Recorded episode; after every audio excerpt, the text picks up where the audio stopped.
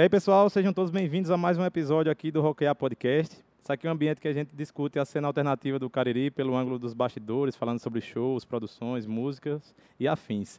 Se você é entusiasta da cena local, aqui é o seu lugar, assim como é o lugar de Valbert. Como é que você está, meu querido?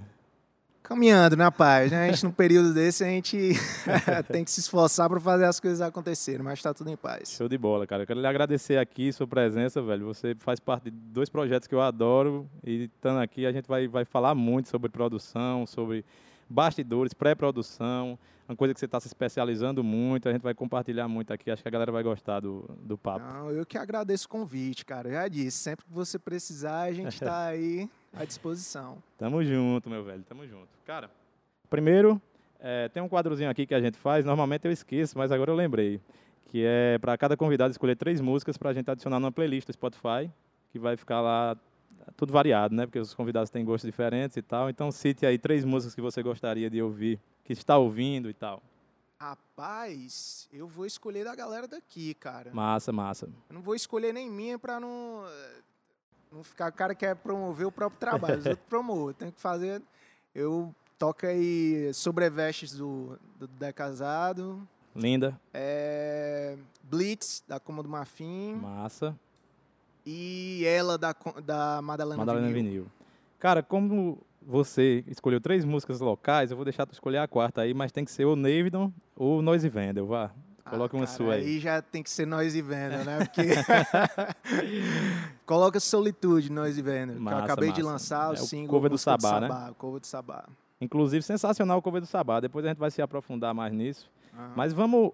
Tu acabou de vir, né, de uma live que vocês fizeram hoje no Porto Dragão, é? Isso. Porto Dragão, que é um canal de Fortaleza, não é isso? Isso. Fizeram uma live hoje falando sobre a cena autoral daqui do Cariri, a, a Caldeira Cariri, né? Isso. Então aproveitar que está fresquinho aí na sua cabeça, vamos comentar um pouco sobre essa, essa nova reunião aqui da cena e tudo mais, tá?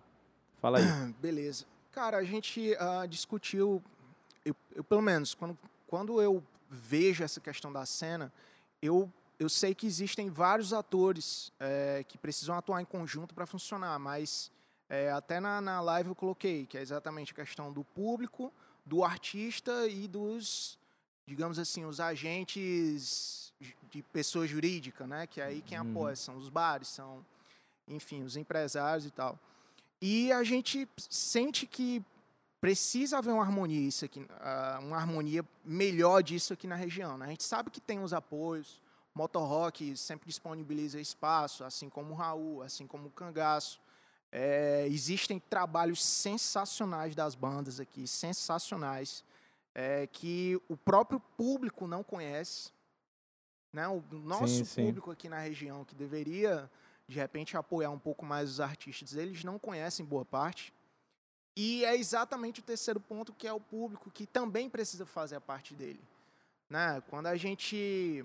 É, quando a gente se propõe a organizar eventos e, e, e produzir esses trabalhos, a gente está tirando dinheiro alto do bolso, cara. Uhum. E músico é uma profissão meio ingrata aqui, porque nós é que temos que gastar muito, o retorno é muito pouco, e a gente tem que continuar nesse ciclo. Entendeu? Então a gente gasta mais muitas vezes do que a gente tem retorno. Porque músico tem que investir em equipamento de qualidade. Sim, tem que investir o tempo todo. Então, às vezes, eu vejo uns caras tocando aqui com um violão de 8 mil, sabe? Uhum. E passou uma economia aí de, de anos para conseguir comprar. E, de repente, os caras não, não, não têm um retorno que poderiam ter, né? Quando a gente vê a galera de fora, vem para cá e sabe? Show de 30, 50 mil, 80 mil e tal. Então, existe, é, um, é uma problemática interessante de se resolver, mas que precisa haver é, a harmonização desses três agentes. Sim, sim, concordo. Fala um pouco pelo prisma das bandas, assim, essa nova reunião, a hashtag Caldeira Cariri, né? Que está sendo divulgada, boa parte da cena alternativa do Cariri está sendo divulgada nessa hashtag, Caldeira Cariri. Fala um pouco mais ou menos como foi que surgiu essa, essa, nova, essa nova forma de divulgação de vocês, né? Cara, na verdade surgiu há alguns, eu não sei, de repente há uns cinco, não, acho que há uns seis, sete anos mais ou menos.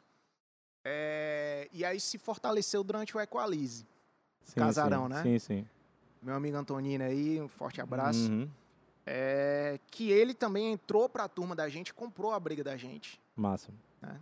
Então, é, a partir daquele momento que ele promoveu esse, esse festival para bandas autorais, é, nós conseguimos criar um, um, um, um realmente a gente, a gente um criou uma né? sinergia, né? um movimento em torno daquilo. Então todos estavam dispostos a ajudar uns aos outros.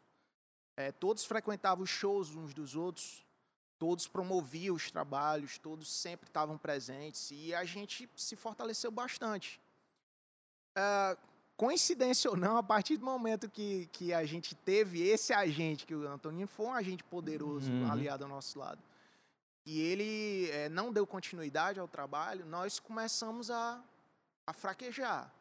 Não por falta de união do grupo, mas porque havia união do grupo, mas tem que haver um incentivo também, cara. Não é só as bandas oferecerem trabalho de qualidade, não é só o público se prontificar a escutar teu trabalho, mas os agentes também são importantes. Então, uhum. se a uhum. gente não tiver onde mostrar esse trabalho, Massa. qual o fundamento do, de fazer tudo Tô ligado. É, o que o Valber está falando aqui é do Festival Equalize, né, que rolou no Casarão, no saudoso Casarão, também sinto falta demais de lá. E acho que foi o festival que foi responsável por esse novo rock aqui na região, né? A evolução das bandas foi notória ali para participar do festival. Uhum. E muitas das bandas que apareceram como autorais até então se apresentavam como tributos, né? Tocavam na noite como tributos e não tinham, já tinham uma, uma, uma pequena bagagem assim de autoral, algumas produções, mas não tinham de tocar. E quando se dispôs todo mundo a tocar autoral foi quando deu um boom assim enorme, né? Que inclusive, como você falou, já há sete anos, né? E eu assim como público fico preocupado porque ainda não aconteceu novamente tipo um festival desse tipo, mesmo que seja com, com novas bandas, porque todos vocês têm novas produções e tal, uhum. mas eu fico com medo que aos poucos a cena vai, né? Apesar de aqui no Cariri a gente não não tem do que reclamar, né? Tem muita produção, muita produção bem feita, muita pessoa com, muitas pessoas comprometidas e muita coisa boa, cara, muita coisa boa. Falta mais ser descoberto, como você está abordando aí, tanto por parte da galera que trabalha nos bastidores, que já tem algumas pessoas que trabalham com isso e que são de suma importância, mas a gente precisa mais e do público também, que é a mesma coisa. Temos público, a galera cola, a gente precisa mais, galera. Tem que mostrar as músicas para os brothers, tem que chamar a galera para os shows, tem que valorizar o autoral. E é uma tecla muito importante que você está falando aí, dessa, dessa cena alternativa autoral do Cariri, que é muito massa, mas às vezes não é tão valorizada quanto deveria. E que se mata de trabalhar, viu? Às vezes você vê ali, tipo, como você citou a Madalena Vinil, o EP dos caras, né, velho? Uma produção assim que é excelente, foi gravado todo aqui no Juazeiro, o produtor deles veio de Fortaleza para cá, mas foi gravado lá no Casa de Pedra de Dudé, né? E que ficou um trabalho sensacional, nível nacional mesmo, diria até internacional. Cara, vamos falar um pouco da tua história na música, falar um pouco de ti, né? Como foi assim teu início na música e a, a tua evolução mais para o rock e tal, cantar inglês, a, a questão da Nevidon também, aborda um pouco como foi que a Nevidon nasceu ali e tal, a tua história mais longínqua, assim. Cara, se a gente for pegar do início mesmo, é, muita gente começa no colégio na banda religiosa, né? Uhum. Eu fui um dos que começou é, aí, né? O, o, Pablo, que é o guitarrista da Nevidon e tal, a gente foi o primeiro cara que eu fiz amizade quando eu cheguei em Juazeiro, aqui em 98. Uhum. E aí ele teve um determinado, de, um determinado dia que ele me viu cantando uma música, eu cantarolando, nem me ligava em, em ser músico. E aí ele disse, cara, tu tá cantando afinado e tal, tu não quer... Vamos fazer um. O cara doido pra arranjar um doido pra, é. pra querer cantar, né, velho?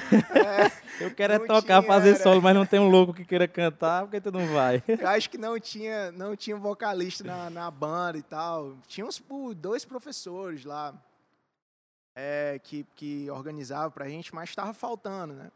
E aí foi onde eu conheci, conheci o trabalho, conheci a música, né? A partir do primeiro ensaio a gente, pô, acho legal, acho que vou continuar aqui, né? E aí a gente foi experimentando de tudo um pouco, desde o pop rock nacional, a gente ensaiou até umas músicas de forró na época, entendeu? A Sei. gente passou por tudo. E aí, depois de um tempo, fui começando a pegar mais gosto por rock. Na verdade, a primeira música que eu escutei desde de pequeno foi. Primeira música mesmo, foi Under the Same Sun. Do Sei, do Scorpions, né? Essa música é linda, né, velho? Demais, cara. Eu sou apaixonado porque é tudo, ela é perfeita, ah. né? E aí, só que eu esqueci um pouco dessa, dessa V e tal. Gostava de escutar Oasis, pequena. Muito massa. E aí, depois foi que eu retomei. Com a Navidon, é, com a Navidon no caso, a gente conseguiu juntar três amigos, né? No caso, o, o Ricardo, baterista, Pablo. Ah, ah, na época a gente se juntou. E aí eu só cantava. E a gente uhum. ficava pulando galho e galho, questão de baixista e dava problema e os caras não queriam ensaiar ou então não tinham mais tempo. Aí eu disse, cara, eu com 21 anos, eu acho, eu disse, meu irmão, eu vou, vou comprar meu baixo, vou começar a tocar baixo. Porque é só o que falta, né? E aí comprei no início, foi muito difícil, né? Porque... Já foi esse baixo que tu tem hoje, que ele é um Fender, né? Não, não. Hoje é, eu consegui com o tempo comprar um melhor. Na Sim. época foi um Conda BX12, bem bonzinho, muito bom baixo, quatro cordas, pretinho e tal. E aí a gente foi com o tempo e tal, aprendendo. No início é difícil, né? Você fazer um exercício, um, dois, três, quatro, que você quer tocar, mas fica um pouco desmotivado. Mas eu quis parar, tem um tempo que eu parei. Aí foi, eu fui na casa do, do Ivânio, um amigo meu, o professor Ivânio, que é lá da, da UFCA, né? E aí ele, falei para ele isso aí, né? Que eu ia ficar só cantando mesmo. Ele disse, cara, faz o seguinte, tu já escutou Rush? aí eu, não. Pegou logo matando. É, aí disse, bote uma música do Rush lá no, no, no YouTube e tal. Eu disse, beleza. Aí quando eu botei, a primeira música que apareceu foi Limelight, né? Uhum. Meu irmão, quando eu escutei aquela linha de baixo, cara, aí eu pirei na hora, disse, cara, eu só vou descansar agora quando eu pegar essa linha todinha.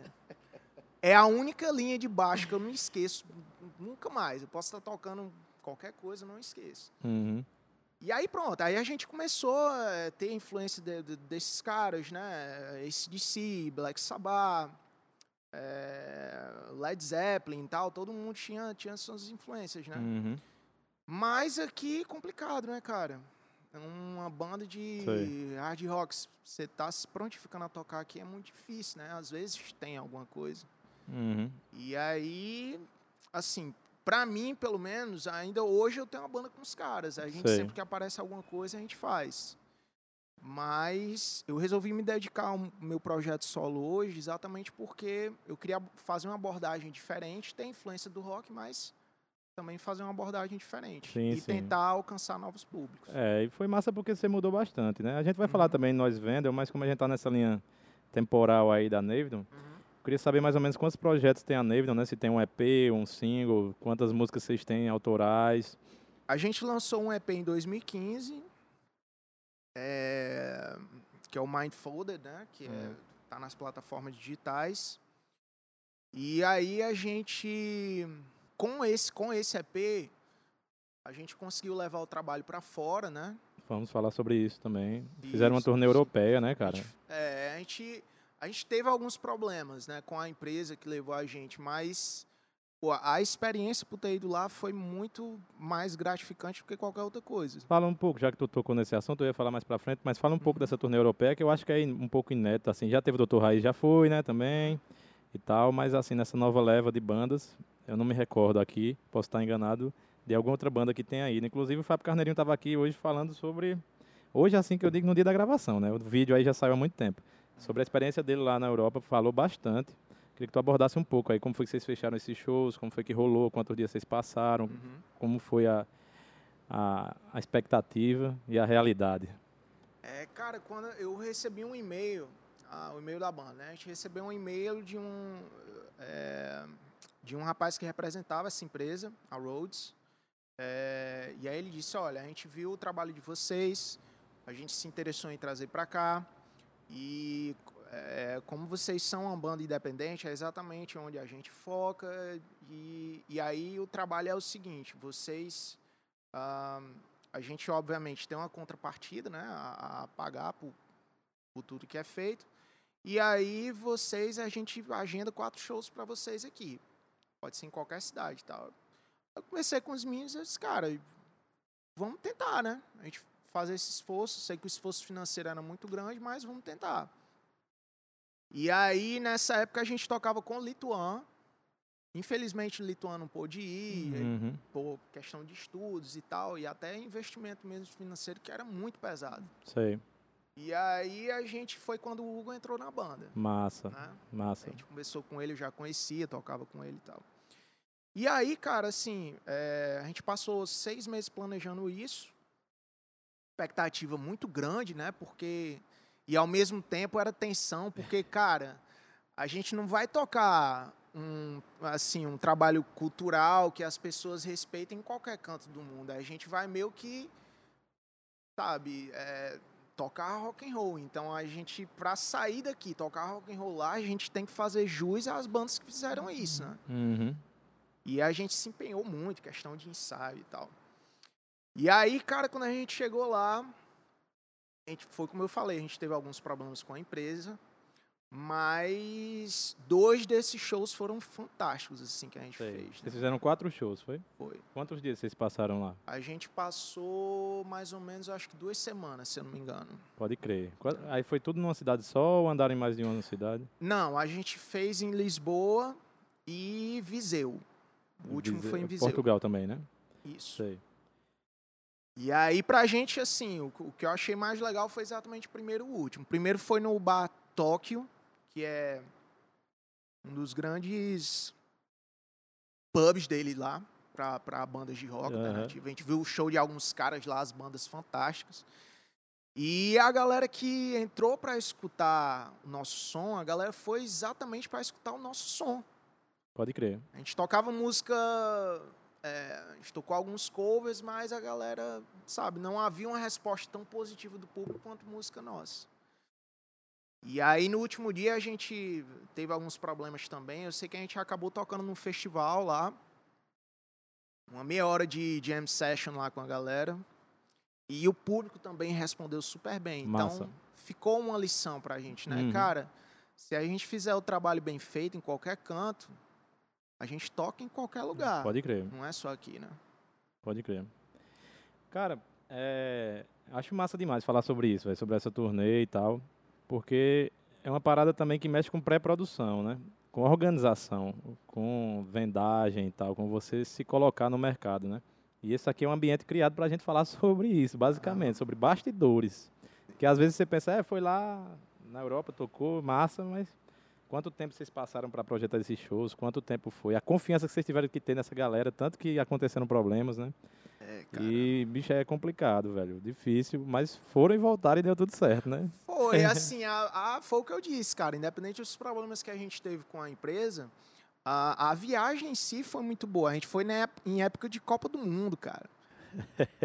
Pô, a gente foi pra praça, não lembro o nome da praça lá, que é famosa em Lisboa, né? Que era comunidade do mundo inteiro lá, sabe? Era um grupo de, de, de franceses, uruguaios e, sabe, canadenses. Era a galera e todo mundo em prol da Copa do Mundo, curtindo, confraternizando e tal. Então, Pode crer. a experiência pra gente foi maravilhosa. E a gente ainda fez amizade com o Luiz, que era o dono do pub lá de Viseu.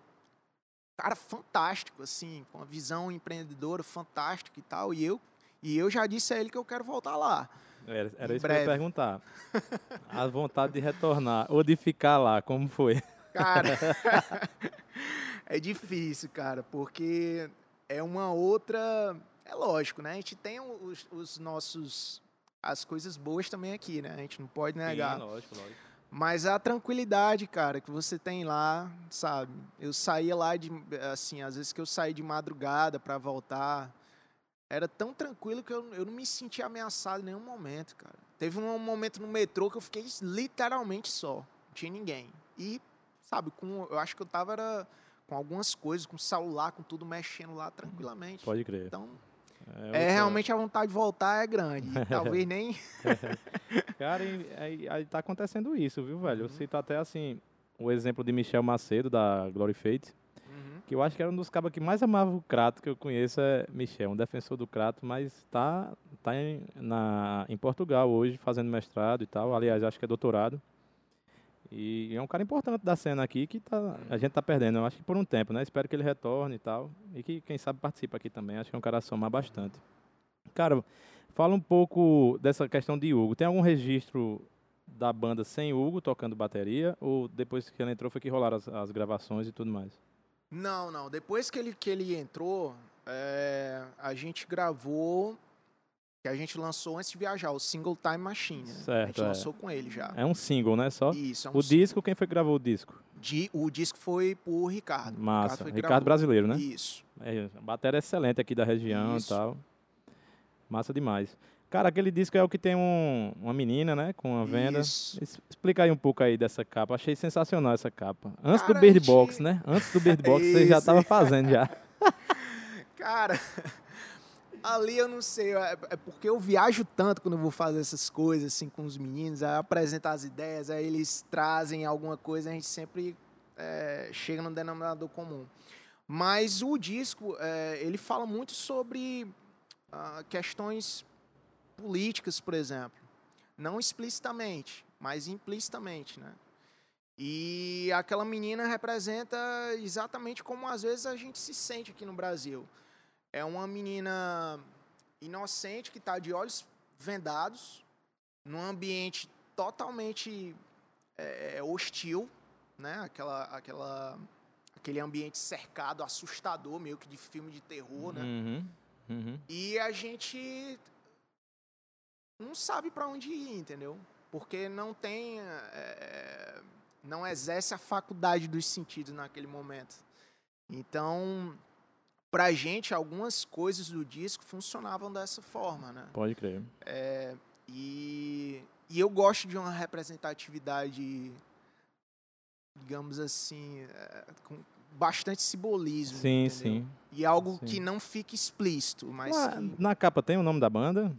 Não, não tem, tem, né? É só a menina. Só a menina. Pode Isso. crer. Eu não tinha percebido isso. Tá, tu falando aí, eu atentei agora, que não me lembro de ter visto o nome na capa. É porque é sempre ah, são estilos diferentes de. de Sim, sim, abordagem, lógico. né? Ali se você coloca o nome já muda tudo, né? É, tira o foco, tira o foco da figura e tal. Cara, vocês também gravaram fora do Cariri, né, também. Aqui a Uhum. produção do Cariri é massa, tudo show de bola. A gente não tem do que reclamar, principalmente pelo trabalho do que se esforça muito nessas questões de gravações, produções e tal. Querendo ou não, é um padrinho dessas novas bandas, porque recebeu todas lá, acho que na época ele era o Submarine ainda, né? O estúdio Uhum. dele, onde vocês gravaram as primeiras coisas. Sim. Mas você tiveram essa experiência de gravar no Magnolia, né? Que é um dos principais estúdios do Ceará. E eu acho que, assim, de equipamento, deve ser o maior, cara. Porque eu acho que você chega ali deve ter o quê? Uns 15 cubos de guitarra, uns 10 de baixo, umas 4 Rapaz. bateras. Porque, cara, cara... É, é outra história, cara. Foi o que eu disse a você. É, vida de música é um pouco ingrato porque a gente gasta muito e, e- e ganha pouco para isso.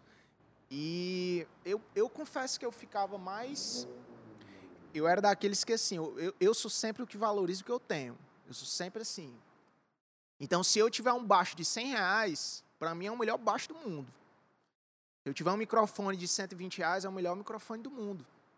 Entendeu? Mas, é, o que, acontece? Quando você começa a trabalhar com instrumento de qualidade, aí as coisas funcionam de maneira diferente, porque você Pode percebe crer. as coisas de maneira diferente. Uhum. E lá, cara, é fantástico. O Lucas, que é o, o Lucas Guterres, né? Guterres, ele é o dono lá, né?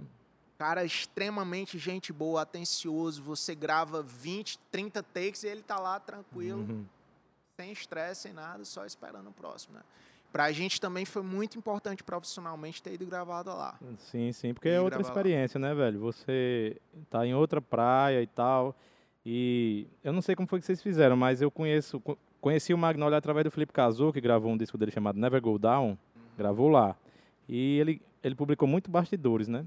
E eu comecei a ver assim, de cara, eu nem sabia que no Ceará tem um estúdio desse com tanto material voltado pra rock. É, cara, timbragem, velho. Quando você percebe, quando você com- começa a fazer distinção de uma timbragem de qualidade para uma que não é que se, não, não, não seja de qualidade, mas é, mas existe uma diferença entre instrumentos em que você desempenha uma atividade profissional e uma atividade amadora. Isso é normal. Os caras Sim, sim. trabalham com o mercado em cima disso. É. Mas você, eu, quando eu peguei o, um Fender e liguei, cara, eh, sabe, foi um susto pra mim, assim.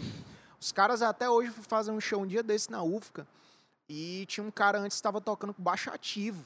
Baixo ativo com captação ativa que, teoricamente, dá um, um- um- um up no volume grande. Uhum.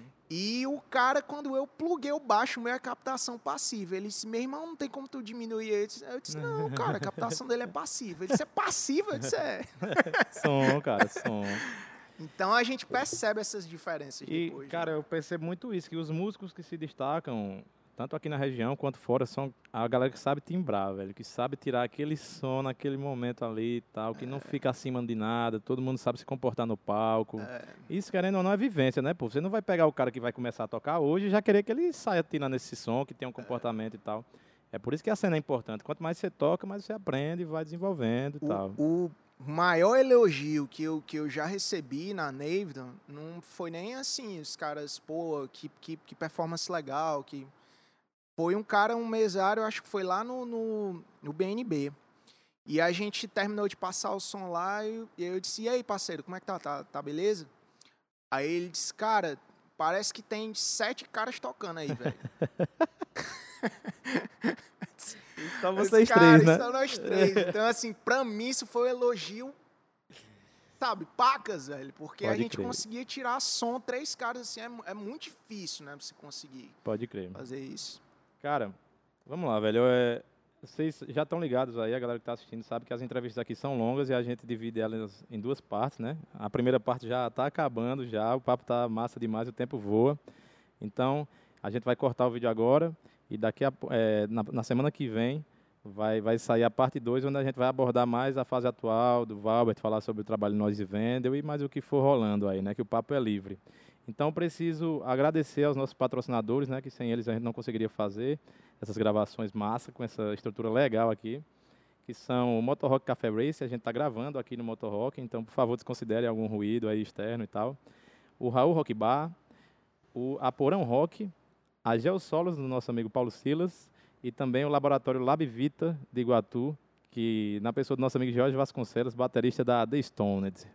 Inclusive bandaça, né, velho? Ah, Stoned. demais, cara. Curto demais. Eu tô Um aqui abraço desde a primeira gravação que eu digo, baterista da Stone, procure The Stone e tal. Então, pessoal, a gente vai cortar aqui o vídeo e até a semana que vem, beleza? Valeu!